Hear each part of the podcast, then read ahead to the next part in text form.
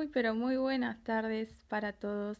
Feliz Navidad para todos aquellos que estén escuchando.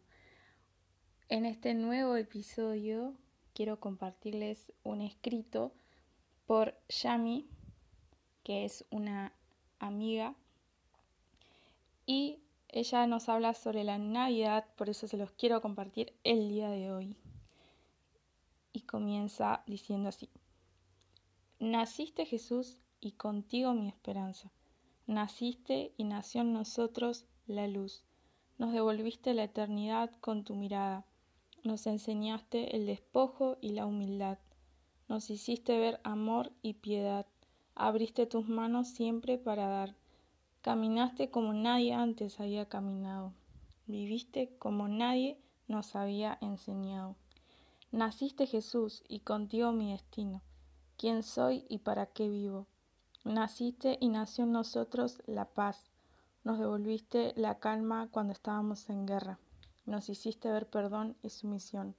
Serviste como a nadie se le ocurrió. Naciste y fue ahí que nacimos. Moriste y contigo todos mis miedos. Moriste y murió en nosotros el pecado. Nos devolviste la salvación con tu último aliento. Nos enseñaste coraje y autoridad. Nos enseñaste a caminar en libertad. Moriste y entonces morimos. Resucitaste y contigo mi identidad. Resucitaste y resucitó en nosotros el reino.